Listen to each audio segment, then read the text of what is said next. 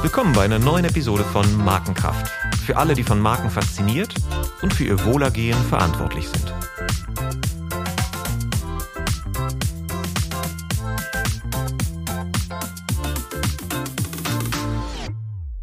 Mein Name ist Olaf Hartmann und ich spreche heute über eine unternehmerische Erfolgsstory im Dienste großer Marken.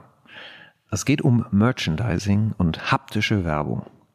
In Deutschland werden rund 2,65 Milliarden Euro für Werbeartikel pro Jahr investiert. Wäre haptische Werbung ein abgrenzbarer Kanal, dann käme er in Deutschland direkt hinter TV und würde mehr Investitionen auf sich vereinen als Außenwerbung, Radio und Kino zusammen. Trotz Digitalisierung der Werbeartikel ist beliebt. Es gibt nach wie vor keine andere Form der Werbung, für die sich Menschen sogar bedanken. Aber trotzdem wird er eher vom Vertrieb als vom Marketing geschätzt, meist nur taktisch und nicht strategisch und in seiner Bedeutung als markenbildendes Element gesehen. Doch es gibt viele Beispiele vom blauen Nivea Strandball über den Wackel Elvis von Audi bis hin zu den Lederkultartikeln von Jägermeister, die zeigen, welche kommunikative Kraft Merchandising entfalten kann. Sie sind aber eher eine Art kommunikative Brausetablette. Sie machen Messegespräche erfolgreicher, Außendienstbesuche abschlussstärker, verankern Marken tief in der Erinnerung und schaffen Identifikation bei Mitarbeitern. Und wenn man es schafft, sie im Alltag der Empfänger wirklich sichtbar zu halten, dann haben sie einen extrem hohen Mediawert. Aus meiner Erfahrung leuchten bei guten Hapticals auch die Augen derer, die sich sonst nur um die wirklich wichtige Kommunikation kümmern. Emotion scheint in diesen Objekten automatisch mitgeliefert zu werden. Das zeigte auch eine kürzlich durchgeführte neurowissenschaftliche Studie des GWW, bei der die Intensität der gemessenen Emotionen beim Kontakt mit Werbeartikeln gemessen wurden. Dies war, dies war so stark, dass die bisher verwendete Skala angepasst werden musste. Eine Firma, die sich dieser Kraft schon lange bewusst ist und sie für ihre Kunden nutzbar macht, ist die Firma Cyberware. Das auf die Produktion von Werbemitteln, Merchandising und Corporate Fashion spezialisierte Unternehmen gehört mit 17 internationalen Niederlassungen und acht Logistikcentern zu den führenden Anbietern der Werbeartikelbranche. Ich freue mich heute mit einem der Gründer und CEO Steven Baumgärtner zu sprechen.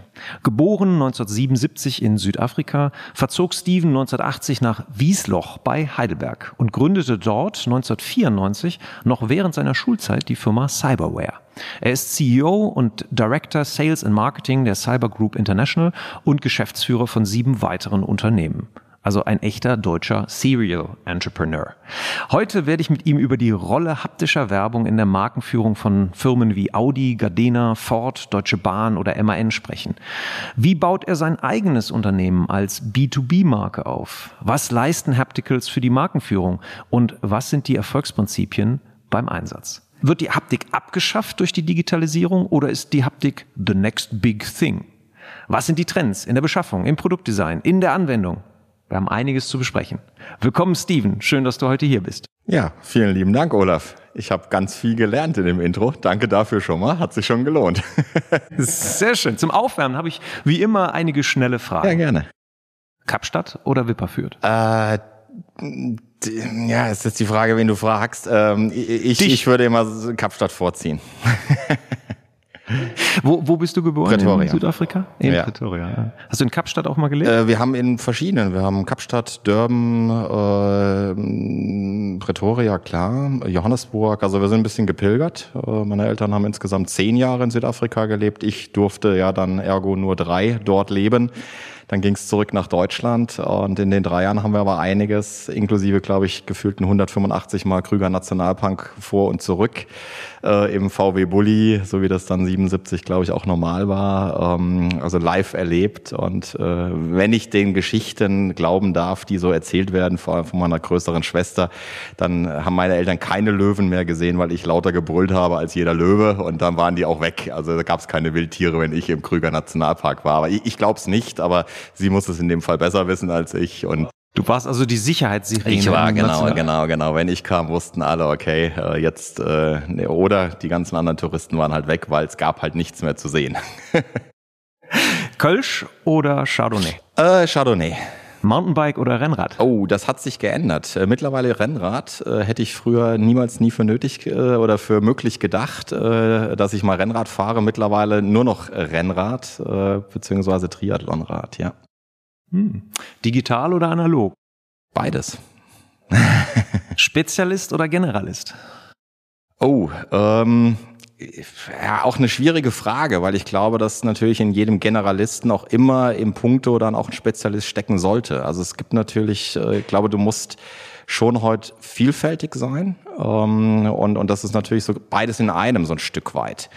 Ähm, und das ist ja auch in unserer Branche. Also du hast eben eingangs auch gesagt, wir, wir sind Werbemittler, wir sind Merchandiser, wir sind Corporate Fashion Spezialisten, wir machen Logistik, wir machen IT-Solutions.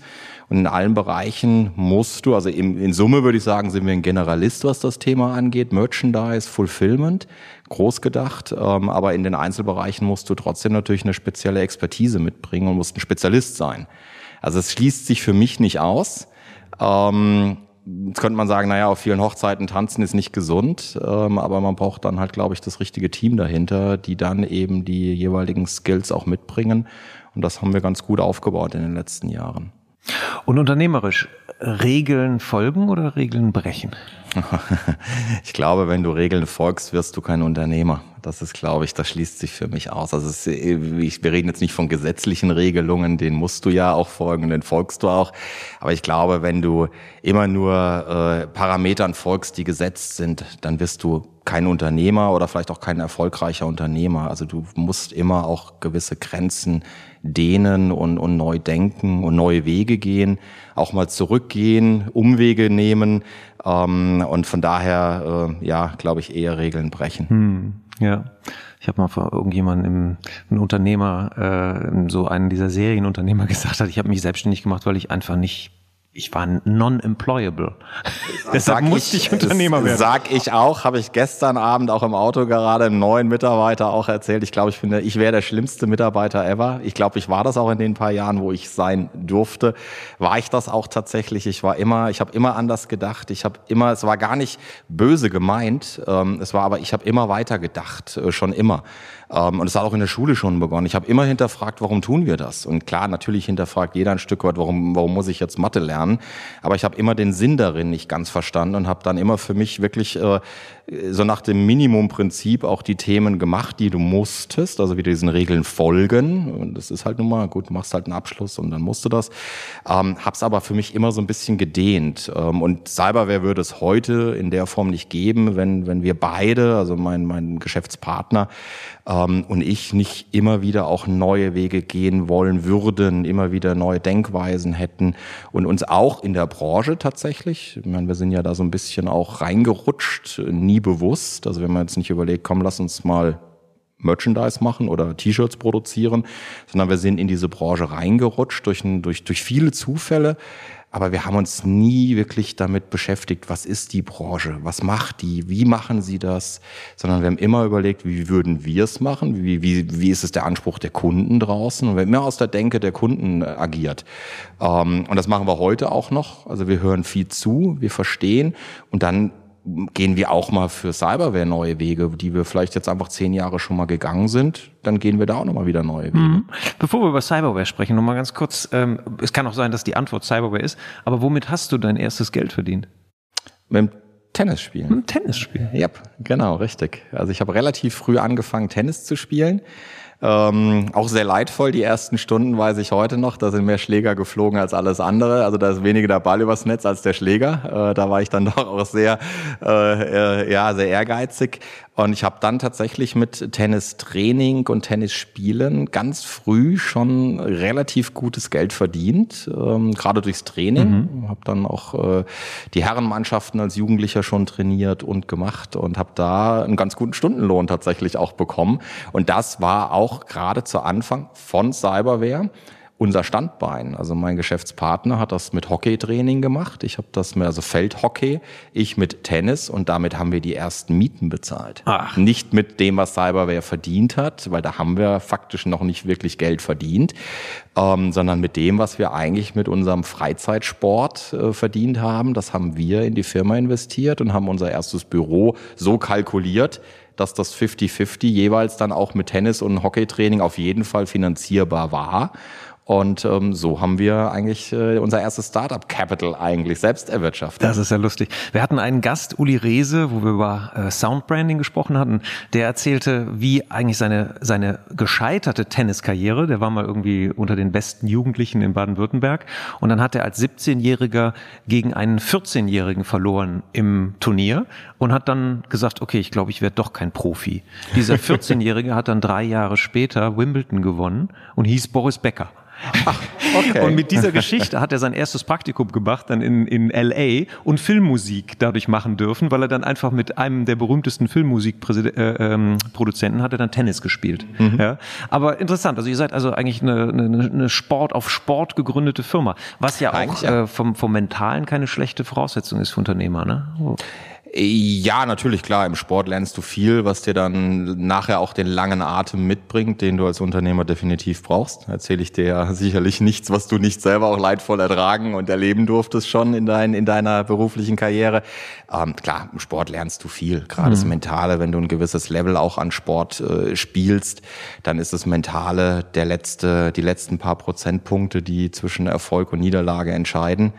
Und wenn wir jetzt bei Boris Becker bleiben, ähm, der hat, der lebt von seinem Mentalen und äh, hoffentlich bringt ihn das jetzt auch durch die nächsten Monate, ja. die er jetzt, glaube ich, nochmal ganz anders mental verarbeiten muss. Aber ich glaube, dass da ist mentale Stärke einfach ist, ist elementar, definitiv. Leidensfähigkeit. Das, das hat er gehabt. Ja. Dann nimm uns doch jetzt mal mit auf eine Reise. Wie ist denn Steven, der Steven, der damals Tennisunterricht gab, wie ist der denn zum Serienunternehmer geworden und äh, wie ist es dazu gekommen, dass du dich heute so mit haptischer Werbung beschäftigst? Also ja, also es ist tatsächlich, es ist alles äh, durch Zufall entstanden. Also es ist alles hat sich nach und nach aufgebaut. Ähm, also ich glaube erstmal, wir kommen beide aus Unternehmerfamilien. Also wir wir wissen, was es heißt, Unternehmer zu sein, selbstständig wir beide, zu du sein. Und dein Partner, also genau, genau. Also ich äh, spreche immer von Roman, meinem Geschäftspartner und mir, weil wir von Tag eins dieses Unternehmen zusammen leben, äh, erleiden ähm, und uns da auch gegenseitig wirklich auch challengen und, und auch blind äh, durch dieses, diese, diese 30 Jahre jetzt ja dann fast irgendwann äh, in naher Zukunft auch gehen. Oh, wir haben hier um, keine Kamera gerade, aber wenn, wenn man 30 Jahre sagt und weiß, wer mir gegenüber sitzt, dann würde man ihm das nicht glauben. Wie alt warst du denn, als du die Firma gegründet hast? Äh, als wir offiziell die Firma gegründet haben, also so mit äh, zum Amt laufen, da war ich 17. Ich durfte noch nicht unterschreiben. Also das war auch, wir waren damals baff erstaunt. Also Roman war Gott sei Dank, ist ein Jahr älter, also elf Monate älter. Ähm, der war dann Gott sei Dank schon 18 und die Dame guckte etwas entgeistert, als ich dann meinte, ja, ich bin 17 und meinte, sehr, Sie, Sie können ja keine Firma gründen. Wo ich dann äh, etwas konsterniert war. Ich so, ja, natürlich, ich mache ja schon, also wir verkaufen ja schon und wieso kann ich das nicht? Und sie so, ja, Sie sind ja noch keine 18 äh, okay, blödes Argument, da sind wir wieder beim Thema Regeln. Das war für mich einfach, das, das, da saßen wir beide, da ja, okay, dann unterschreib du halt. Ähm, und das haben wir dann auch gemacht. Aber und, schon gewurmt, ne? Ja, ja, nee, nee, also das war für mich okay. Also es war ja, es ging ja auch um die Sache. Es war jetzt gar nicht so dieses äh, Ego-Denken, ich muss da jetzt auf dem Zettel stehen. Das ist bis heute auch noch. Also wir haben auch noch ein, zwei Unternehmen, wo Roman oder ich auch wechselseitig nur Geschäftsführer in Anführungsstrichen, nur Geschäftsführer sind, weil der andere zu dem Zeitpunkt, als der Notartermin war, eben im Urlaub war. Mhm. Und was stand denn auf diesem Gewerbeanmeldung? Der ähm, Unternehmenszweck, wie man das immer so schön heißt? Einzel- und Großhandel mit Textilien ah. stand da drauf. Und das fußte darauf, dass wir eben 94 ähm, und, und das so ein bisschen Geschichte Cyberware, äh, also Roman äh, war auf der gleichen Schule, ähm, wir er eine Klasse drüber. Er ist dann Gott sei Dank in der neunten hat er dann eine freiwillige Ehrenrunde gedreht, um es mal nett auszudrücken, und ist dann zu uns in die Klasse gekommen. Und ähm, wir hatten über das Feldhockey, was man bei uns an der Schule, es war eine englische Privatschule, ein englisches Privatgymnasium, gab es zwei Sportarten: Rugby oder Feldhockey. Und zwar beide nicht so die Rugby-Typen und dachten, na gut, dann laufen wir halt mit dem Stock übers Feld. Und er spielte auch in dem gleichen, in der gleichen Mannschaft logischerweise. Und das war aber immer so, ja gut, eine Klasse drüber, ein Jahr älter, die sind eh cooler und, und das war immer so, naja, wir haben nicht wirklich viel miteinander zu tun gehabt und dann kam der an diesem ersten Schultag im neuen Jahr in die Schule, in die, in die Klasse und wir dachten nur so, hm, okay, also auch unter anderem einer unserer Prokuristen heute, der seit der fünften mit mir auch in der Schule, in der gleichen Klasse, neben mir sitzend war und heute eben Prokurist bei uns ist. Wir guckten uns nur an so, oh Mist, der einzige freie Platz ist noch zwischen uns. Ähm, jetzt mal schnell, schnell die Plätze tauschen. Und zack, saß er zwischen uns. Und äh, seit dem Tag gibt es gefühlt keinen Tag, wo wir nicht Minimum einmal miteinander in irgendeiner Form kommunizieren. Okay, also der, der Board of Directors wurde schon in, in der Klasse, was war das? Neunte Klasse, Klasse letzte geformt. Reihe, okay. äh, weiß ich auch noch wie heute. Ich könnte ja auch noch sagen, welches Klassenzimmer das war bei uns in der Schule. Ähm, also das, das, das ist wirklich wie eingebrannt. Und ähm, wir hatten dann, dadurch, dass wir beide relativ gut in Deutsch waren, viel reden konnten, äh, gut schreiben konnten, hatten wir dann irgendwann den Deal mit der Deutschlehrerin, dass solange wir äh, die Klappe halten und keinen Ablenkung ablenken und gute Noten schreiben, können wir erstmal in der letzten Reihe tun und lassen, was wir wollen. Und da habt ihr euch überlegt, dann mit Textilien zu handeln? Oder nee, genau, dann, nee, dann haben wir, dann haben wir äh, tatsächlich, äh, saß dann noch ein dritter Mitgründer, also ganz im Ursprung gibt's noch einen dritten. Ähm, und das war auch der Einzige, der zeichnen konnte. Und Heidelberg war damals so eine Hip-Hop-Hochburg. Waren ganz viele Viva-Moderatoren, kamen aus Heidelberg und ähm, wir waren dann halt, es war alles so ein bisschen Chiemsee, damals war On Vogue, äh, die Marke Chiemsee. Und dann haben wir gesagt, ja gut, was die können, das können wir schon zweimal. Wir entwickeln jetzt eine eigene Markenkollektion und machen jetzt irgendwas. Und dann kam auch Cyber tatsächlich direkt schon, weil es war alles Cyber damals. Cyberspace, Cyber Future. Das, was heute Web 3.0 und Metaverse vielleicht ist, war damals Cyber. Und dann haben wir dieses Unternehmen halt oder diese Marke Cyber genannt. Und äh, der, der zwischen uns sitzen, gesessen hat, der konnte gut zeichnen, also richtig gut zeichnen. Und der hat dann so kleine Comic-Charaktere entwickelt. Und die haben wir dann äh, auf Papier schön foliert in, in so ein Ringhefter rein und dann sind wir zu bekannten Freunden und haben den damals für unbezahlbare 60 Mark und 120 Mark das T-Shirt für 60 Mark äh, und ein Hoodie für 120 Mark wollten wir dann verkaufen. Der eine oder andere hat aus Mitleid, glaube ich, dann auch tatsächlich gekauft, unter anderem besagter Prokurist, der hat heute noch ein Hoodie für 120 Mark. Und die haben wir dann im Shirtshop in Heidelberg in der Hauptstraße bedruckt. Und so haben wir begonnen und dann kam irgendwann kam der erste Hip-Hopper, ähm, der dann irgendwie mal ein cooles Motiv wollte, ob wir dann nicht ihm irgendwie ein paar T-Shirts für einen Contest drucken konnten und ob wir die nicht vor Ort auch verkaufen könnten. Das haben wir dann auch gemacht. Und so sind wir so ein bisschen in dieses Thema, äh, ja, T-Shirt, Textil gerutscht, aber eigentlich ganz simpel über, über einen Shirt-Shop. Klassischer Foliendruck, äh, Vierfarbdrucker dort, zack, rausgedruckt, ausgeschnitten, aufgeklebt, transferiert, fertig. Um, und dann haben wir irgendwann gesagt, okay, wie, wie kann man da vielleicht ein bisschen größeres Rad mitdrehen? Und dann haben wir angefangen, Abi-T-Shirts zu produzieren sind dann eben als Elfklässler schön in die 13. Klassen gelaufen und haben den 13. Klässlern erzählt, hier Jungs, übrigens, ihr wisst, äh, gleiche Schule und so weiter, ihr macht die Abi-T-Shirts bei uns. Wir haben auch Motive, wir zeichnen euch die, ihr braucht auch um, um nichts kümmern. Und dann sind wir mit dem Fahrrad in Heidelberg von Schule zu Schule gefahren und haben allen Abiturienten, allen Realschulabschlüssen und so weiter, komplett allen Schulen ähm, T-Shirts und Hoodies und äh, bedruckte Kondome und Fahrradaufkleber und Autoaufkleber und alles, was es gab, haben wir denen verkauft und alles, was es nicht gab, haben wir denen auch verkauft. Ähm, also es, das war so die Geburtsstunde, auch schon dieses äh, bisschen einfach auch mal machen und, und nicht drüber lamentieren, ob es jetzt, äh, wenn es halt keine bedruckten Kondome gibt, dann machst du da ein Sleeve drumherum, ist jetzt doch gar kein Riesendrama, ja, also dann, dann machen wir das halt einfach. Und das haben wir schon damals gemacht. Und das war dann aber natürlich auch ein relativ temporäres äh, Business, also immer zum Jahresabschluss. Ähm, und dann saßen wir irgendwann ähm, mit, mit dem ersten verdienten Geld dann in unserem Büro. Das ist äh, der elterliche Keller meines Geschäftspartners, äh, wo heute auch die Holding sitzt. Äh, Im Keller? In dem gleichen, nee, in dem Gebäude. nee, in dem Keller sitzt mittlerweile sein Vater mit der Eisenbahnsammlung. Äh, wir haben die Wohnung der Eltern eingetauscht gegen die Holding. Da sitzt die Holding heute eben auch in dem Gebäude in Heidelberg. Und dann saßen wir da äh, unten auf auf unserem äh, alten Sofa mit zwei alten Kinderschreibtischen aus dem Hotel meines Geschäftspartners äh, von den Eltern ähm, und dem tragbaren Telefon von seinem Opa, weil Telefon hatten wir ja noch nicht, hat ja Geld gekostet, dann musste der Opa ein tragbares ganz wichtig haben, weil wenn der im Garten ist und die Oma anruft, dann braucht man ein tragbares Telefon, Opa und das war dann unser Geschäftstelefon auch äh, gleichermaßen. Und dann haben wir gesagt, gut, jetzt haben wir die Kontakte, was machen wir jetzt damit? Jetzt kann man ja nicht warten, bis in elf Monaten wieder Abi ist. Und äh, dann haben wir bekannte Freunde, äh, die nicht schnell genug auf dem Baum waren und einen Gaswasserinstallationsbetrieb hatten, eine Versicherung hatten. Den haben wir dann halt T-Shirts für einen Tennisclub angedreht, für einen Hockeyverein. Dann haben wir hier gedruckt, da gedruckt. Und es waren die ersten 100 T-Shirts mal da, dann mal ein paar Polos, ein paar Trainingsanzüge. Und die ersten 100 weißen T-Shirts für einen Bekannten von uns, ähm, der hatte eine Gotha Assekuranz, dem sein Sohn führt die heute auch weiter und hat all unsere äh, Versicherungen, alle Mitarbeiter sind bei dem versichert, also das führt sich auch durch, die, die Historie.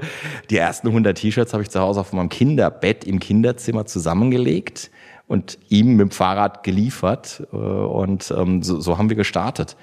Und äh, irgendwann haben wir dann gesagt, okay, wenn du 100 T-Shirts kannst und 250 Polos, dann muss es doch irgendwo auch jemand geben, der mehr braucht davon. Und dann sind wir auf Konzerne gekommen. Es war für uns relativ einfach. Ja klar, da gibt's ja, gibt ja Fernsehunternehmen. Und damals war Pro7, N24, NTV, das war so die, die Gründungszeit der Privatsender.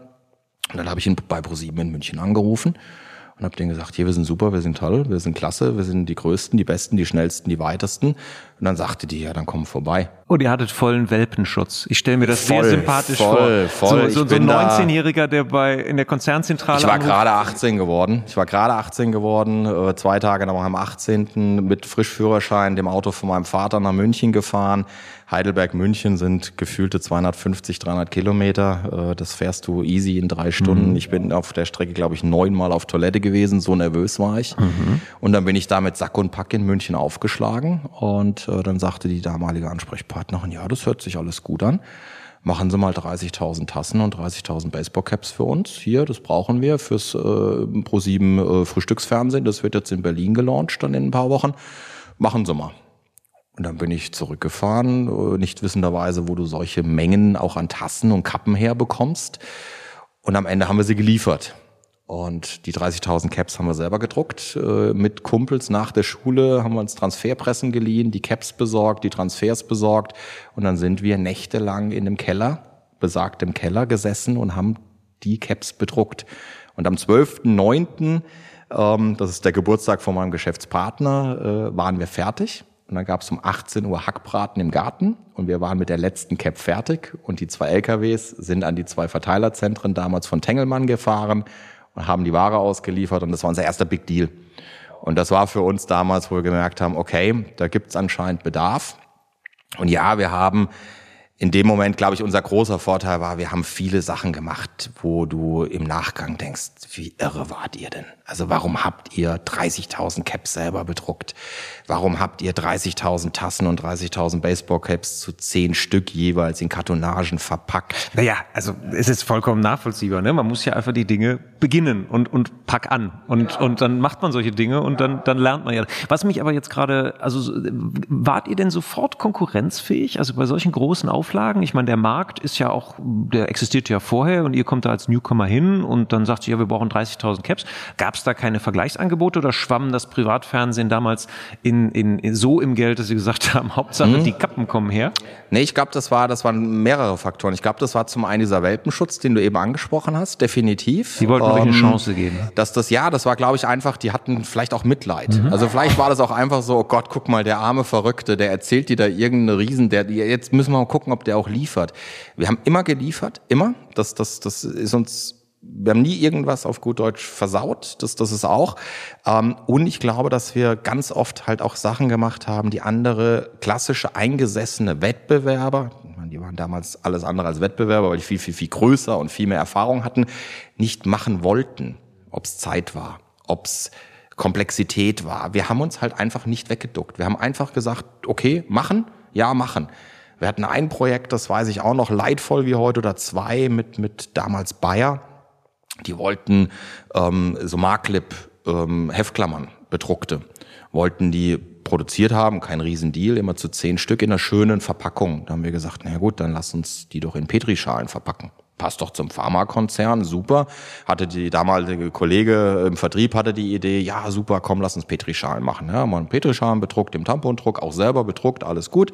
Haben die besorgt, fanden sie super klasse, weil es natürlich konzeptionell schön gepasst hat. Keine Kunststoffverpackung drumherum oder irgendwie eine blöde, was auch immer, eine Pappschachtel, sondern eine schöne Petrischale. Und dann haben wir die bedruckt. Dann kamen diese Marklip-Marker, äh, Heftklammern und dann haben wir die da reingebastelt und dann gingen diese Dinger nicht zu.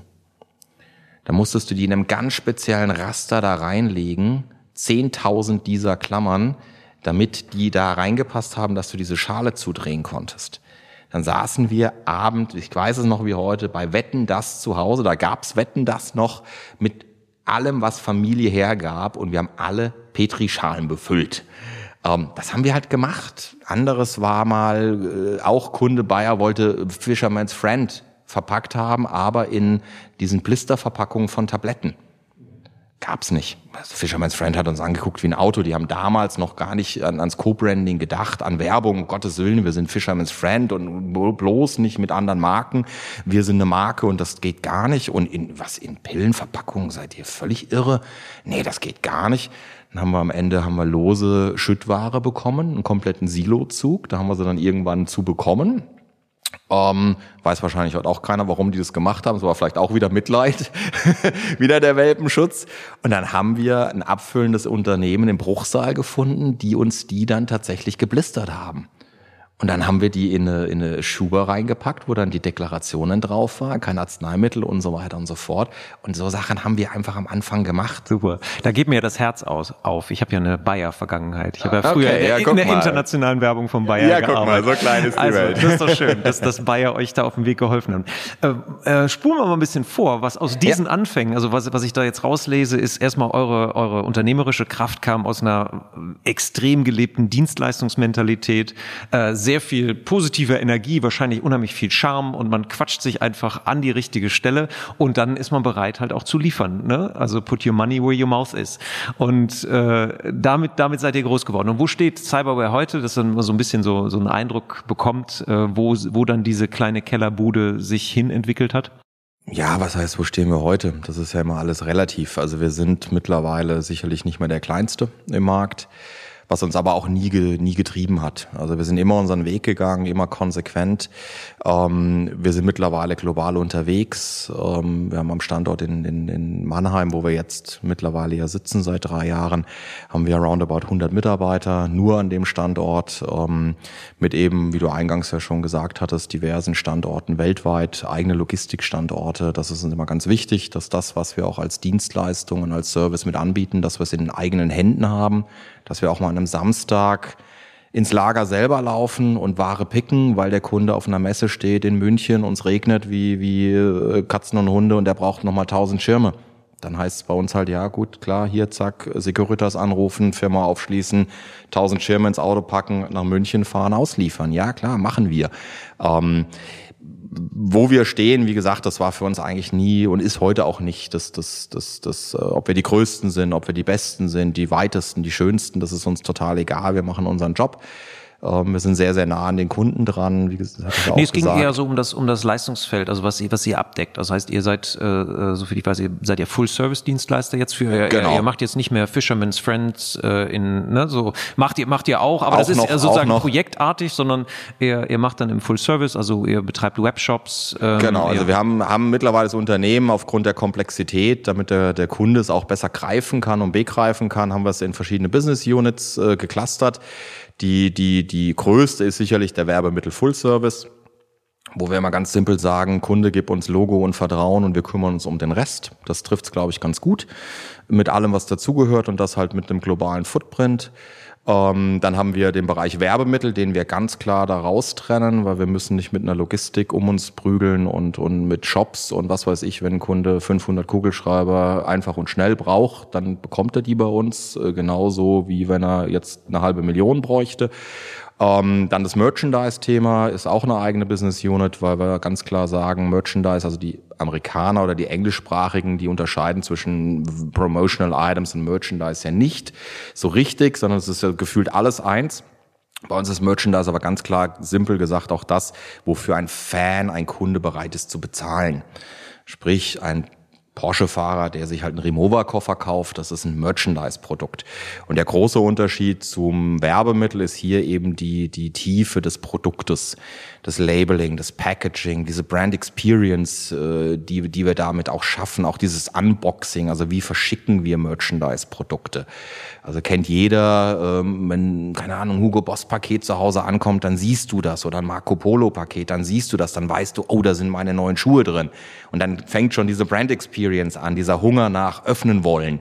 Und das spielen wir im Merchandise ganz extrem. Also wirklich das Packaging, das Labeling, die Qualität nochmal auf Retail-Ebene, so dass wir sagen, das kann sich und muss sich vergleichen mit einem richtigen Markenprodukt draußen in, im, im freien Handel. Das ist das dann, wo wir Merchandise differenzieren. Shop Solution hast du gerade angesprochen. Wir haben eine relativ große und umfangreiche IT-Abteilung machen wirklich äh, mittlerweile sehr, sehr viele große Shopsysteme auch. Ähm, größte Shopsystem sind 18 Fremdsprachen mit 13 Währungen, ähm, wo wir weltweit den Kunden auch mit bedienen, B2C, B2B, intern an SAP-Systeme angebunden. Also auch da alle möglichen Exekutionen möglich. Alles in-house auch äh, mit eigenen Ressourcen und Corporate Fashion. Das ist das, wo wir herkommen. Also erstmal herzlichen Glückwunsch zu dieser Entwicklung. Das ist super. Und jetzt würde ich sozusagen auf das, was die Leute eigentlich von euch kaufen, zu sprechen kommen. Nämlich, welche Funktion erfüllen denn diese ganzen Artikel im Rahmen der Markenführung, im Rahmen der Markenbindung, äh, in der Mitarbeiterbindung? Ähm, wie ich am Eingang sagte, ist ja so der Werbeartikel Objekte, die werden auch häufig so nebensächlich behandelt. Also jetzt nichts, was so strategisch im Fokus ist. Oder da kannst du mich jetzt korrigieren, dass bei euren Kunden das anders ist. Und wie entwickelt sich das aktuell? Also was ist der, der, der sozusagen die Wahrnehmung von haptischer Werbung bei euren Kunden? Und was für Funktionen sammeln? Wir sind ja ein Bildungspodcast. Ne? Wir sammeln einfach mal, dass die Hörer jetzt auch so ein bisschen sozusagen die Dimensionen aufgeblendet bekommen, wo denn eigentlich äh, Werbeartikel ähm, oder eben Merchandising-Artikel besonders viel Nutzen entfalten und auch Kraft entfalten und wo sie in der Markenführung auch besonders wichtig sind. Mhm. Also ich, ich glaube mal ganz vorneweg, ähm, ein guter Werbeartikel sollte vor allem eins tun und das ist Emotionen wecken. Das ist für mich eigentlich so das, das allumgebende Thema. Also ähm, und das kann auch wir hatten es eben eingangs schon im Vorgespräch, das kann auch ein banaler Kugelschreiber sein. Das hört sich immer so banal an, aber auch ein guter Kugelschreiber erinnert dich im Zweifel nach zwei, drei Jahren an ein gutes Hotel, wo du warst oder an ein Event, wo du warst. Und dieses Erinnern an etwas, das ist, glaube ich, ganz wichtig, dass du eben Erinnerungen auch damit verknüpfst mit dem Produkt und damit natürlich auch so ein bisschen, ja, dein, dein Leben in ein Stück weit mit reinbringst. Und dann ist man manchmal entsetzt, wenn man ein teures Hotel betritt und äh, unterschreiben muss oder irgendwas ausfüllen muss und hat dann so ein klappriges Ding in der Hand. Genau, genau. Und das ist so, so banal einfach. Und da habe ich auch schon tatsächlich in den Top-Hotels dieser Welt Diskussionen mit, mit hochbezahlten Managern geführt, die dann sagen, naja, gut, aber es ist doch ein Kugelschreiber. Reicht doch. Und ich sage, ja, aber es ist halt ein schlechter Kugelschreiber. Und das ist doch, äh, sorry, du stellst ja auch kein, hoffentlich kein schlechtes Duschgel in die Dusche, sondern was Vernünftiges von einer vielleicht guten Marke in einem, in einem Top, Top, Top Hotel erwartet man das ja auch ein Stück weit. Und dann in dem ersten Moment, wo ich hier vorne unterschreibe, schreibt der nicht, der kratzt, der schmiert. Das ist doch Mist und den würde ich doch auch nicht mitnehmen wollen. Genau. Und jetzt betrachten wir das mal aus der gestaltpsychologischen Perspektive. Das heißt, das Ganze ist mehr als die Summe seiner Teile, aber jedes Teil trägt halt zu der Gesamtwahrnehmung bei.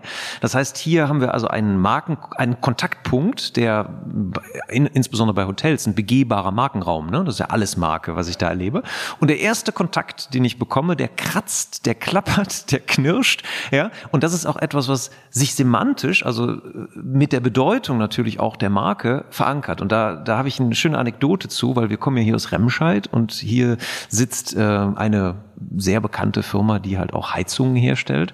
Und die hatten zwischendurch mal plötzlich über Nacht, nachdem sie einen, ähm, einen Designwechsel hatten von den Gehäusen ihrer, ihrer Geiser, hatten die plötzlich Qualitätsprobleme. Die sagten alle, ja, die taugen nichts mehr, die Geräte. Und dann kratzen sie sich alle im Kopf. Die denken so, Moment, das ist doch innen ist alles gleich geblieben. Wir haben nur das Gehäuse verändert. Mehr ist nicht passiert. Und trotzdem beschwerten sich alle. Und sehr viele, insbesondere die Profi-Anwender. Und dann sind sie ins, ins Museum gegangen, ins Museum, haben sich einfach die alten Geräte nochmal angeguckt.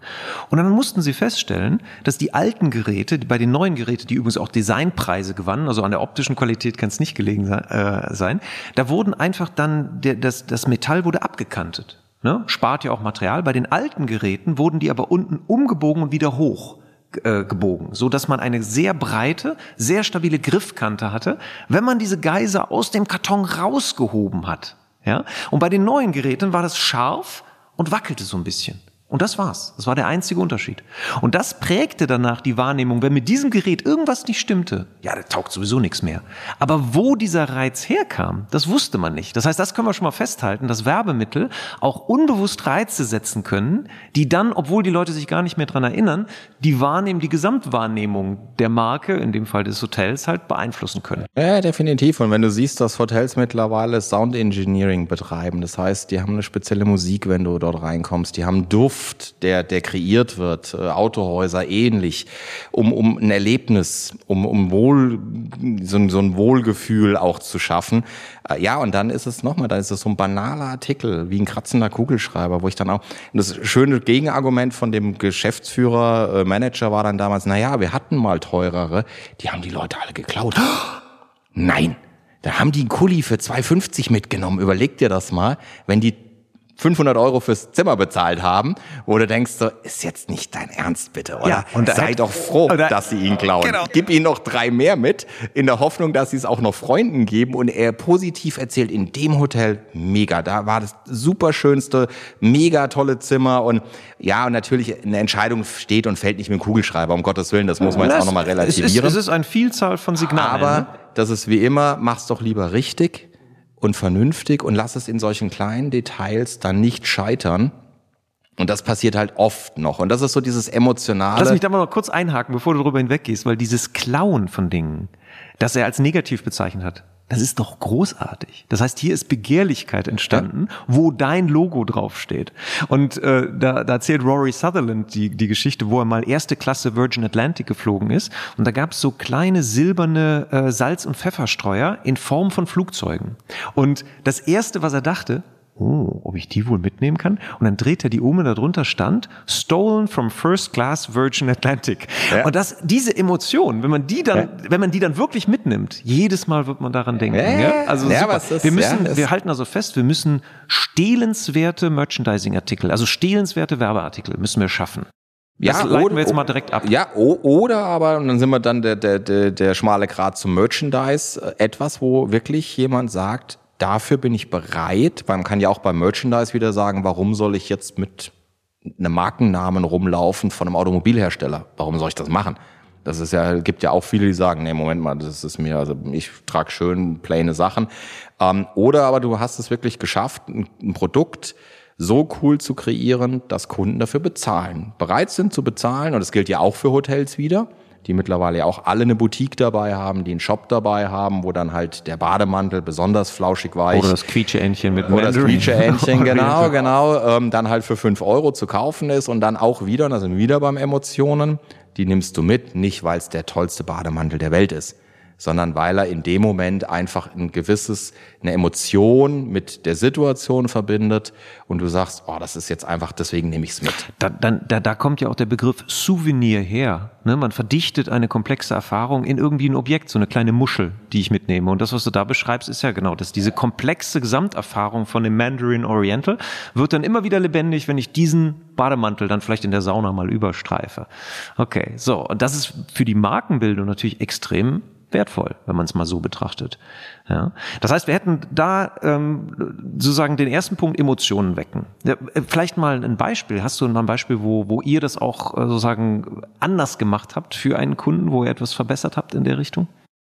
Oh, gute Frage. Ähm, haben wir garantiert Tausende, äh, so spontan. Ich, ich, such, frag ich mich in fünf, frag mich genau, in fünf Minuten noch. Und ich souffliere mal ein bisschen. ihr habt, ihr habt äh, äh, zum Beispiel Originalmaterialien verwendet, wo also okay. sozusagen ja. der Artikel, das, das ist vielleicht mal interessant. Erzähl mal darüber. Ja, ja, ja, klar. Also zum Beispiel, das ist, das ist sicherlich ein schönes Thema gewesen. Haben wir, ähm, wenn du auf den Kölner Flughafen zufährst, hast du linke Hand ein riesengroßes Parkhaus und an dem hing ein riesen überdimensionaler Mustang, Ford Mustang Banner. zur Einführung des Ford Mustangs in Europa. Auch ein sehr emotionales Thema. Der kam erstmalig nach Europa, war frei verfügbar.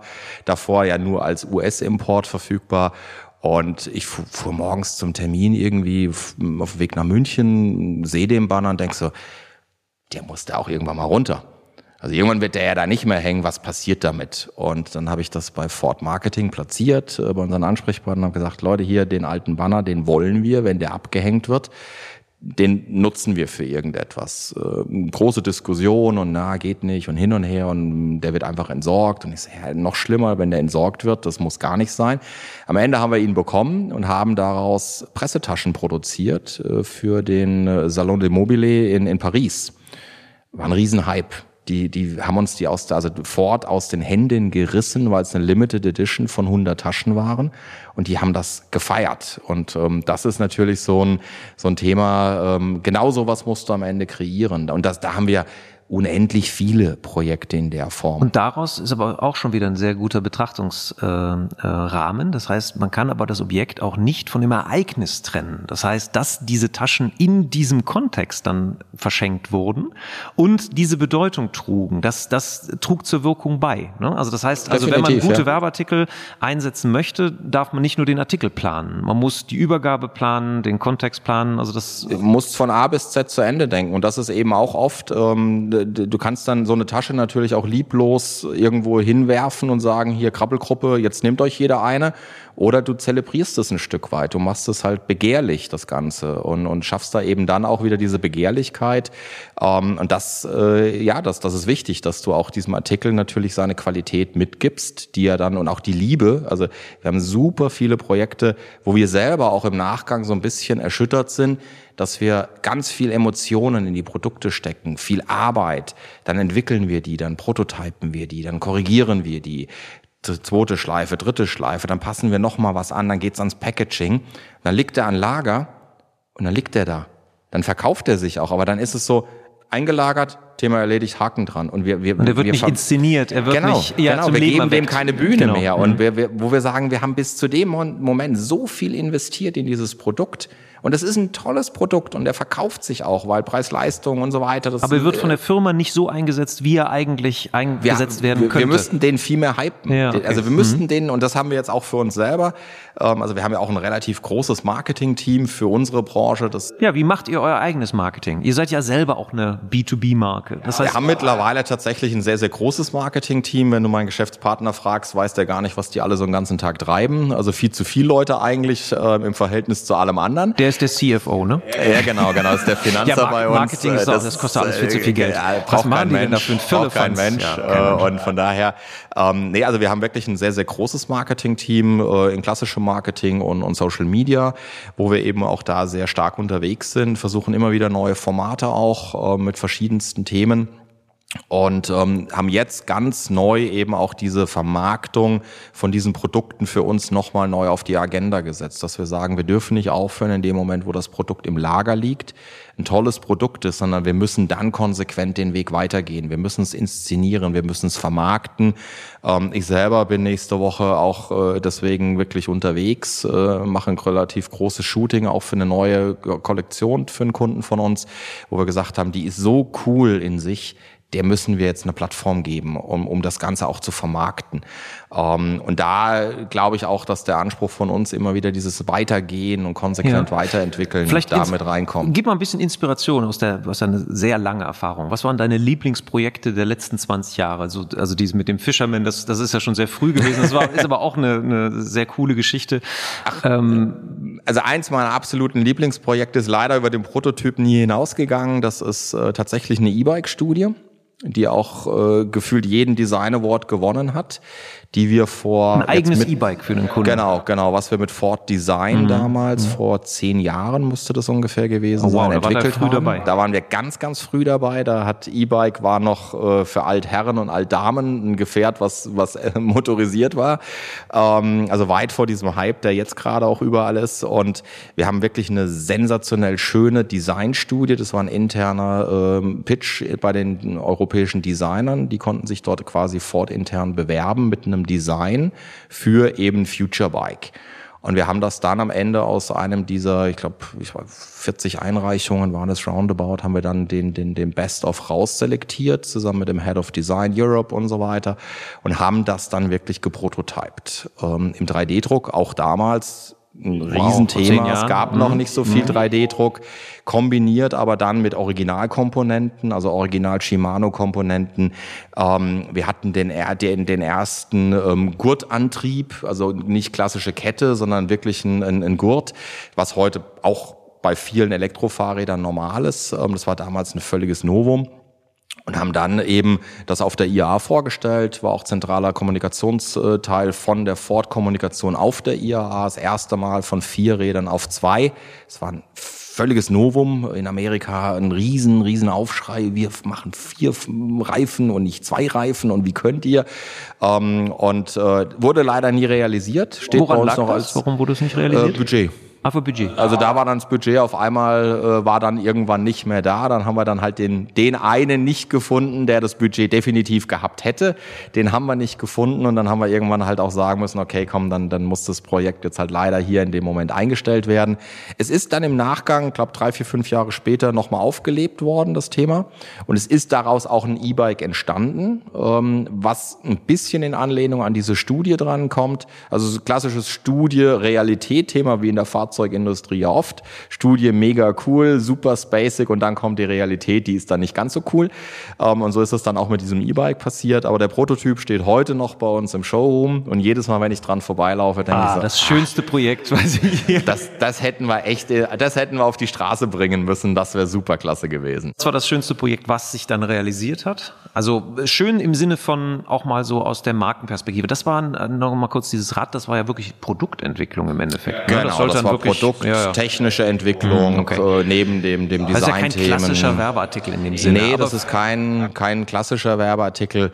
Ähm, eigentlich auch ein ganz banales schönes Produkt war die Mini-Quietsche-Ente für L-Tour, unsere Surfer-Ente. Das ist eine kleine Mini-Quietsche-Ente, El Pato. Die hat hinterher einen Namen bekommen, die hat einen Reisepass von L-Tour bekommen, die hat quasi eine eigene, eine eigene Community bekommen. Ähm, und El Pato war einfach in der L-Tour-Welt, in der TUI-Welt war El Pato, war El Pato. Das war die Mini-Quietsche-Ente von L-Tour. Eine, eine coole Surfer-Ente mit einem Surfbrett unterm Flügel, eine Sonnenbrille auf, schön in Magenta, den Farben von L-Tour. Das war, auch weil es aus dem aus so einem Nichts kam. Es war aus so einer Spinnerei raus beim Mittagessen mit den, mit den Kollegen von L-Tour und wir so irgendwie so, was können wir machen? Ah ja, komm, lass uns doch eine Surferente machen. Wie eine Surferente? Ja, komm, wir machen mal. Und dann haben wir wirklich gescribbelt, haben erst einen Prototyp gemacht und dann war das auf einmal so schockverliebt. Alle waren total begeistert und die haben wir in, in riesigen Mengen produziert. Und es ist so ein ganz simpler Artikel und es hat so viel auch wieder Emotionen geweckt. Wahrscheinlich in den Reisebüros wurde es geliebt, von den Mitarbeitern ja. wurde es geliebt. Ne? Wie gesagt, bis zum Reisepass. Der hat am Ende einen Reisepass bekommen. Der hat quasi ein Leben bekommen, was dann wiederum das Marketingteam von L-Tour weiterentwickelt hat, weil die gesagt haben, die Story ist so süß und so nett Lass uns den aufleben lassen. Genau. Jetzt lass, lass uns da mal einhaken, weil jetzt für die Organisation der Markenführung, was unterscheidet so ein Projekt zum Beispiel von Projekten, wo die Idee vielleicht genauso gut war, aber dann gescheitert ist? Also wie, wie erlebst du das bei deinen Kunden? Wo ist zum Beispiel das Thema Werbeartikel aufgehangen? Sprichst du verstärkt mit dem Einkauf, mit dem Vertrieb? Oder mit dem Marketing, mit allen dreien? Wie, wie spielt das zusammen? Was würdest du empfehlen? Also was erlebst du aus der Praxis auch, wo viel, äh, wie du gerade beschrieben hast, wo PS auf der Straße liegen gelassen werden, weil einfach der Umgang mit den Artikeln, die Inszenierung der Artikel fehlt? Oder vielleicht dann bestimmte Artikel einfach auch gar nicht gemacht werden, obwohl sie unglaublich viel Wirkung entfalten könnten? Also für uns hat sich das radikal tatsächlich geändert. Ähm, seit Jahren mittlerweile. Früher war das rein einkaufsgetrieben. Der erste Kontakt immer Einkauf. Der Einkauf hat äh, ausgeschrieben, der Einkauf hat neue Lieferanten selektiert und da war es immer dieses Einkauf-Lieferanten-Thema.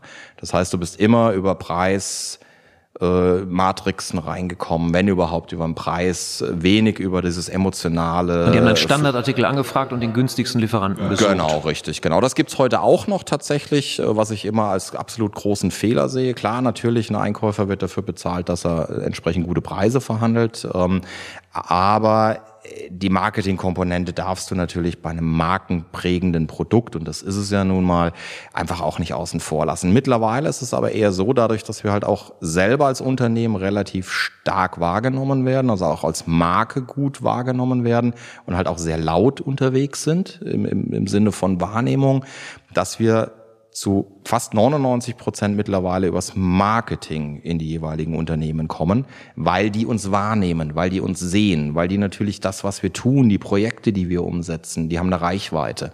Und die haben eben genau diese Emotionen, die dann auch bei einem großen Konzern im Marketing, teilweise auf Vorstandsebene, gesehen werden und die sagen, mit den Jungs wollen wir arbeiten. Darf ich da mal kurz einhaken, dass ich es richtig verstehe? Das heißt, eure Aktionen werden wahrgenommen, die ihr für andere genau. Kunden macht, für Porsche oder für Projekte, Projekte die, die halt große aber, Reichweite aber auch den Weg, wie wir uns selber darstellen, wie wir uns selber als Marke auch inszenieren. Lass uns da mal einhaken. Ist, also wie, das wie, ist mir eben auch ganz wie wichtig. Genau, wie inszeniert ihr? Du bist ja auch äh, CMO praktisch oder verantwortlich für Marketing G und, genau, und Sales. Genau, richtig. Erzähl mal, wie, wie, wie schafft ihr das? Weil B2B ist ja auch ähm, Markenbildung über lange Zeit, ja, der, der Verkäufer entscheidet. Ich bin die Marke, sagt der Verkäufer. Ja, äh, jetzt, äh, wie, wie gelingt euch die Markenbildung im Sinne von, dass ihr einmal die Zielgruppe überhaupt erreicht, weil das ist ja auch sehr divers. Also die, die Entscheider im, im Werbeartikelbereich, die können auf allen Ebenen sitzen und die Einfluss also die Menschen, die Einfluss auf die Entscheidung haben, können auch auf allen Ebenen sitzen. Also wie erreicht ihr die alle? Weil die sind ja sehr inhomogen, diese Zielgruppe. Oder wie, wie werdet ihr überhaupt wahrgenommen? Erzähl mal, ja, also wie funktioniert wir, das? Wir, wir versuchen, also ist auch eigentlich relativ banal. Wir machen das, was du im klassischen Marketing eigentlich auch von jedem Kunden ein Stück weit erwarten würdest, von jeder Marke. Also wir betreiben Marketing. Wir haben eine Marketingabteilung, wir haben Marketingmitarbeiter. Wir clustern das in klassisches Marketing Online-Marketing, Social-Media-Marketing, wir haben Marketingplan, wir haben eine Strategie. Und da würde ich jetzt schon mal behaupten, da wirst du in der Branche nicht allzu viele finden, auf der Händlerseite zumindest. Jetzt vielleicht auch böse und, und, und vielleicht auch ein bisschen, bisschen ähm, äh, gemein, aber ähm, die wirklich auch strategisch sich entwickeln, auch als Marke. Und äh, wir haben immer für uns einen Markenkern gehabt, dass wir eben immer Teil auch unserer Kunden sein wollen, Teil deren Marke. Ihr habt einen interessanten und, Slogan, wie heißt der? We are part of your brand. Part of your brand. Genau. Oder was wir jetzt auch haben, uh, make it happen, shock everyone. Uh, das ist so ein bisschen der provokativere, der ist jetzt relativ neu, jetzt seit Einzug ins neue Gebäude. Ähm, der es aber auch gut auf den Punkt trifft, ähm, dass wir sagen, mach's einfach. Laber nicht, mach's. Und das ist wieder das, was ich vorhin gesagt habe, wir liefern. Wir, wir, wir machen nicht Und nur tolle Schockteil? Konzepte. Das ist dieses Überzeugen, dieses, dieses auch mal machen. Wir haben jetzt gerade gestern wieder morgens Kunde ruft an für eine große Konzertreihe. Oh Gott, wir haben T-Shirts vergessen. Oh Gott, die geht morgen los. Wir brauchen morgen in Köln T-Shirts. Dann haben wir innerhalb von einem Tag haben wir 150 T-Shirts gedruckt. Mitarbeiter hat sich ins Auto gesetzt. Gestern Abend waren die geliefert. Also so, da, so ist der Schock zu verstehen. Also nicht, nicht Negativcheck, sondern, sondern Schock. Oh, das ist möglich. Okay. Genau, ja, genau. Super. Dieses, also dieses Dinge möglich machen, ja, okay. wo, du, wo du heute vielleicht als rationell denkender Kunde wieder denkst, naja, komm, da brauche ich nicht mal anrufen. Das klappt eh nicht. Es ist immer bei uns, die Kunden rufen bei uns an ihr macht das doch noch, ihr schafft das doch. Oder wenn es einer schafft, dann schafft ihr es doch bitte noch. Und wenn wir sagen, andersrum, wenn wir aber sagen, nee, es geht nicht, dann vertrauen die auch auf uns, dass es wirklich nicht geht. Ähm, und das ist, finde ich, auch ein Teil der Marke, dass du authentisch bist, dass du ehrlich bist, dass du authentisch bist. Ähm, und wie gesagt, wir haben von, von ganz Anfang an immer eine Idee gehabt, dass wir auch selber neben diesen ganzen Marken, die wir betreuen dürfen, ähm, auch eine Marke sein wollen, weil ich glaube schon, dass wenn du selber dich nicht als, als Marke wahrnimmst, dann kannst du auch nicht Marke betreuen. Du bist nicht diese, glaubwürdig. Diese, diese, diese, diese Qualität, die wir bei unseren Kundenprojekten liefern, die musst du selber leben. Und das sind wirklich Kleinigkeiten. Das sind eben auch wieder, dass unsere, selbst unsere eigenen Werbemittelprodukte, unsere eigenen Merchandise-Produkte, wir haben eine Mitarbeiterkollektion, die die Leute gerne anziehen, weil sie cool sind, die Sachen. Wo wir aber einfach zeigen, wie funktioniert Marke. Wenn du bei uns ins Gebäude kommst, das ist überall unser C. Dieses C erkennt, glaube ich, mittlerweile gefühlt jedes Kind. Jeder weiß, dieses C ist Cyberware, das ist Cybergroup, das ist all over. Ähm, wir haben mittlerweile verschiedenste Exekutionen von den Logos, wo man sagt, oh, you never play with the logo. Wir sind mittlerweile so gut mit dem Logo, dass wir damit spielen, dass wir selbst auch wirklich Farbadaptionen spielen, dass wir daraus einen kleinen Orbit machen und dann das Cyber Universum drauf stricken. Also auch marketingtechnisch damit sehr gut umgehen können. Ähm, und das sehen unsere Kunden eben auch, wenn du in das Gebäude kommst. Das ist nicht, draußen steht eine Stele, da steht Max Müller drauf, sondern da steht Cyberware, du kommst rein, die Mitarbeiter tragen alle Klamotten mit dem Zeug in verschiedenen Ausführungen. Ähm, selbst die Warnwesten im Lager sind bei uns mit diesem C gebrandet. Die, die Kaffeelöffel haben C drauf. Wenn die Leute bei uns Mittag essen, das Geschirr ist gebrandet, wo alle sagen so, ja, Wahnsinn, das ist, das haben wir nicht mal. Also da sitzen Konzernvorstände und sagen, das haben nicht mal wir. Und dadurch tanzt ihr natürlich euer eigenes, eure eigene Disziplin vor ne? und werdet dadurch genau. auch, also Branding von Inside Out. Genau. Und, und das erklärt ja auch, warum 50 Prozent der Unternehmen in Deutschland setzen ja Werbeartikel ein, immerhin die Hälfte. Was ist mit der anderen Hälfte, fragt man sich immer, was, was machen die? Weil es ist ja eigentlich ein sehr günstiger Kanal, um damit anzufangen, weil selbst Abi-Klassen können sich Merchandising leisten, wie wir ja gerade gelernt haben. Es ist ja ein relativ... Ähm, es ist das Investitionsvolumen ist am Anfang auf jeden Fall überschaubar und was man was man sofort bekommt, was du gerade beschreibst, ist eine hohe Identifikation der Mitarbeiter. Und da würde ich jetzt gerne noch ein bisschen drüber sprechen, was für eine Art von Mitarbeitern braucht man eigentlich, um guter Werbemittelberater zu sein, weil es ist ja so vielfältig. Man muss Logistik begreifen, man muss Marke begreifen, Kommunikation begreifen. Habt ihr keine Schwierigkeiten, Mitarbeiter zu finden? Doch. Das jetzt Doch. mal so als Hypothese also in den ich, Raum. Ich wollte die Frage gerne zurückgeben. Also wenn du mir das Patentrezept, äh, also das Rezept für diesen Mitarbeiter geben könntest, hatte ich jetzt äh, vor kurzem mit einer mit einer lang langjährigen Mitarbeiterin, die auch meinte so, oh, wir, warum finden wir nichts? Und wir haben halt diskutiert und und und ich habe sie auch gefragt, du machen wir irgendwie was falsch? Äh, ist es ein Generationsthema? Wie wie können wir da auch in der Wahrnehmung besser werden? Weil mittlerweile bewirbst du dich ja auch als Unternehmen und nicht mehr umgekehrt. Also wie können wir auch mit dem Employer Branding Thema besser umgehen? Ähm, und, und da waren wir genau an dem Punkt auch, wo sie meint, du, wenn ich das Rezept hätte und ich das backen könnte, dann würde ich es dir für teuer Geld verkaufen. Da habe ich jetzt eine Idee. Dieser Podcast wird auch von jungen Marketeers gehört. So, äh, mach mal einen Pitch für, warum sollte man in der Werbeartikelbranche arbeiten? Weil normalerweise, ähm, so, so wie ich das wahrnehme, ist das ja auf der Party nicht so die beeindruckendste Antwort, in welcher Branche man denn arbeitet. Da ist also ein Nein, bisschen, ein nein. bisschen Nachholbedarf auch an, an Definitiv. Image. Aber Ja. jetzt ähm, Das mach ist immer so ein bemitleidenwertes Schmunzeln, wenn ich sage. Also ich sage immer salopp, äh, wenn mich einer fragt, was machst du, dann sage ich immer, ich verkaufe Kugelschreiber. Und dann ist das Und- immer so, so ein oh Gott, oh Gott, du armer Kerl. Und da kann, von, kann man von leben. Ähm, ja, geht gerade so. Ähm, wa- warum soll man in der Branche arbeiten? Also für mich ist das äh, die, die unfassbar unterschiedlichste. Jeder Tag ist anders, ähm, jedes Projekt ist anders, jede Marke, jeder Kunde ist anders. Und wo gibt es denn tatsächlich einen Beruf, wo du eigentlich alles das, was du in deinem alltäglichen Leben selber auch einsetzt, einsetzen wollen würdest, aber am Ende einfach auch für wirklich coole Marken, und das ist bei uns eben, wir betreuen nur Top-Marken, ähm, umsetzen darfst, wo du mit den Marken arbeiten darfst. Also wenn du jetzt mal ein Audi, ein Porsche, ein Aston Martin, um nur mal drei große Automobiler zu nennen, die wollen, die wollen viele Leute fahren. Wir dürfen sie nicht nur fahren, äh, teilweise bei Probefahrten und, und Schulungen und so weiter. Wir dürfen sie erleben. Wir dürfen heute schon wissen, was ist in zwei, drei Jahren in diesen Unternehmen los? Was, wie entwickelt sich so ein Unternehmen? Und das darfst du begleiten. Und da darfst du mithelfen, diese Marke zu entwickeln. Und das ist das, was mich jeden Tag immer wieder unfassbar motiviert, ähm, weil ich es einfach grandios finde, eine Marke nehmen zu dürfen, nutzen zu dürfen und auf ein Produkt applizieren zu dürfen. Ähm, vielleicht auch mal die Grenzen auch innerhalb der Markenwelt ein bisschen weiter zu denken und, und ganz neue Projekte, ein E-Bike für Ford, was, was ein Novum war, was ein Politikum wurde dann intern. Ähm, und du hast auch unterschiedlichste Ebenen. Du sprichst mal in Anführungsstrichen mit einem Praktikanten, Du sprichst mal mit einem Vorstand, mit einem CEO, du sprichst mal mit einem Einkäufer, du sprichst mal mit einem Marketingverantwortlichen, mal mit einem Logistiker, mal mit einem IT-Mitarbeiter. Ja, das ist komplex und da scheitern wir tatsächlich oft auch dran, dass es schon teilweise zu komplex wird. Wenn du es aber mal verstanden hast, wie viel Spaß das machen kann, dass jeder Tag anders ist und jeden Tag immer wieder neue Themen auf dich zukommen und du selber die Pace machen kannst und ja immer noch mal obendrauf noch neue Ideen bringen kannst.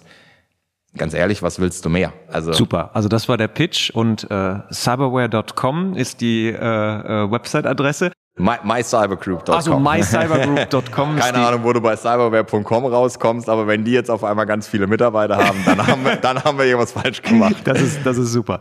So, dann zum Abschluss würde ich gerne so aus deiner Erfahrung 30 Jahre Werbeartikel eine, eine Firma die noch gar nichts mit Werbeartikeln gemacht hat. Wie geht man am besten vor? Was sind die Do's? Was sind die Don'ts? Knackig zusammengefasst. Was sind die drei Do's? Was sind die drei Don'ts, die du Firmen empfiehlst, wenn sie ein für sich kraftvolles äh, Werbeartikelsortiment zusammenstellen wollen? Wie gehen sie davor? Also ich glaube, du kannst es auf eins runter, runterbrechen. Mach's richtig oder gar nicht. Also mach lieber weniger und dafür richtig. Äh, und das, da sage ich jetzt nicht, dass es teuer sein muss, aber lieber wirklich mit, mit, mit Liebe und Detail. Und ich hatte jetzt gestern einen Kundentermin, Erstkundentermin, wo wir genau darüber gesprochen haben. Also denk auch übers Packaging nach, weil das gehört heute dazu. Das ist dieser iPhone-Effekt, wenn diese Box aufgeht und es macht so plopp das kennen wir heute alle und das finden wir alle toll. Und du kannst eine Flasche produzieren, eine ISO-Flasche, und, und du gibst die in, in einem Polybeutel oder in einem Standardkarton, wo tausend Aufkleber schon drauf sind, weil der schon durch 87 Hände gegangen ist. Der, der packt die im Zweifel nicht mal aus. Liebe zum Detail. Liebe zum Detail, ähm, Qualität ist für mich, lieber mach's gar nicht, bevor du irgendwas dahin rotzt auf gut Deutsch. Genau, Gestaltspsychologie. Alles spricht für dich. Das ist die Marke, die du da schaffst. Und was ich auch immer verkaufe, auch als Händler, also in unserer Form, nichts, was du selber nicht nutzen wollen würdest. Das ist für mich auch essentiell. Also selbst auch da, mach lieber, denk lieber dreimal mehr nach. Und ich bin auch mittlerweile so weit, dass ich dem Kunden etwas nicht verkaufe, wenn es nicht gewisse Kriterien erfüllt. Und da gehört auch, und das wäre jetzt ein vierter Themapunkt, der für uns auch ein ganz großer ist, das Thema Nachhaltigkeit. Was ganz, ganz, ganz wichtig ist, denk wirklich drüber nach, gibt es dazu immer eine adaptive Nachhaltigkeit, Möglichkeit, gibt es ein Material, was halt nachhaltiger ist, vielleicht als das, was du gerade einsetzen wollen würdest. Und dann geh vielleicht auch mal konsequent hin und sag, lieber Kunde, da gibt es ein nachhaltiges Adaptiv, das können wir produzieren, bitte nimm das wir produzieren den anderen Teil nicht, nur weil er billiger ist. Und wie erlebst du das? Also, weil das ist ja auch äh, häufig so viel Lippenbekenntnis, aber wenn es dann, wenn es dann an, an den, an dem, den Moment of Truth, äh, wo dann die. Nee, es funktioniert ja, gut also in dem Moment, bereit, wo du, Firmen mittlerweile in dem Moment, wo du kategorisch bleibst, hm. wo du einfach auch selber, und da sind wir wieder beim Thema Marke, habe ich zumindestens für, wenn du selber auch sagst für zu, das ist einfach ein Muss. Ihr seid eine Top-Marke, ihr seid ein tolles Unternehmen. Es gibt hier eine Alternative, die ist nachhaltig, die kostet im Zweifel ein paar Cent mehr. Das ist so. Alles, was gut ist, kostet mehr. Aber die müsst ihr machen. Und die Alternative dazu, die diskutieren wir gar nicht. Also bleibt ihr selber treu. Genau, richtig. Und das machen wir. Super. Dann die Abschlussfrage unseres Podcasts, die ich jedem Gast stelle. Wenn sie nirgendwo hinführt, ist nicht schlimm, aber vielleicht fällt dir spontan etwas ein. Du hast die Möglichkeit, auf den Bildschirmschoner aller Markenverantwortlichen in Deutschland einen Satz zu schreiben für einen Monat. Einen Impuls, einen Hinweis, eine Aufforderung. Was könnte dieser Satz sein? Wenn ich unserem neuen äh, Leitsatz, unserer neuen Mission folgen würde, make it happen, shock everyone, in der Hoffnung, dass sie das Schock, das O von Schock mit unserem C äh, versehen und dann unweigerlich bei uns landen. Ähm, das würde ich jedem, also äh, auch gerade jetzt in Zeiten der Pandemie, wo wir alle so ein bisschen uns zurückgezogen haben, auch mal wieder ausbrechen aus, aus diesen Regeln, auch mal wieder Dinge tun, ein bisschen freier auch wieder werden im Denken. Das hat uns, glaube ich, ja die letzten zwei Jahre auch unfassbar alle ge genervt und angestrengt. Ähm, und einfach da mal wieder rausgehen. Und deswegen haben wir diesen Claim auch jetzt gerade aktiv gewählt, um so ein bisschen provokanter zu sagen, Leute, macht's. Haut einen raus, gebt Gas und habt Spaß. Make it happen, shock everyone. Das ist doch ein schöner, passt doch gut auf den Bildschirmschoner. Ja. Und das, was du gerade gesagt hast, das vielleicht noch so als Abschlussgedanken. Wir leben ja in einer Zeit, wo, wo über lange Zeit unser Leben total haptisch reduziert war. Und äh, ich weiß nicht, wie du das erlebst, aber auf Messen, äh, die, die Menschen sehnen sich wieder auch nach diesem körperlichen Erleben. Und das hat auch was mit Markenerleben zu tun. Das heißt, den Menschen jetzt etwas zu geben als Destillat der Marke, als Repräsentant Repräsentant der Marke, als Versprechen der Marke und eben auch spürbar zu sein, ist für Marken auch in der Digitalisierung nach wie vor wichtig. Immens wichtig. Das glaube ich auch. Super, das war ein wirklich spannendes Gespräch, äh, was uns handfeste Einblicke erstmal in deine beeindruckende unternehmerische Leistung gegeben hat und dann auch eine faszinierende Branche vielleicht für ein paar unserer Hörer ein bisschen mehr erschlossen hat, ein paar Tipps losgeworden sind. Wir sind unserem Auftrag als Bildungspodcast nachgekommen. Also herzlichen Dank, Steven, für deine Zeit und weiterhin viel Erfolg. Ja, ich habe dir zu danken. Und das war eine weitere Episode von Markenkraft. Vielen Dank, dass Sie dabei waren. Wir hoffen, es hat Ihnen genauso viel Freude gemacht wie uns. Wenn ja, empfehlen Sie uns, Ihren Freunden, Ihren Bekannten, Ihren Kollegen und bewerten Sie uns auf iTunes, Stitcher, Spotify, Soundcloud, egal wo Sie diesen Podcast hören. Share the love for brands. Machen Sie es gut für sich und die Menschen in Ihrem Leben.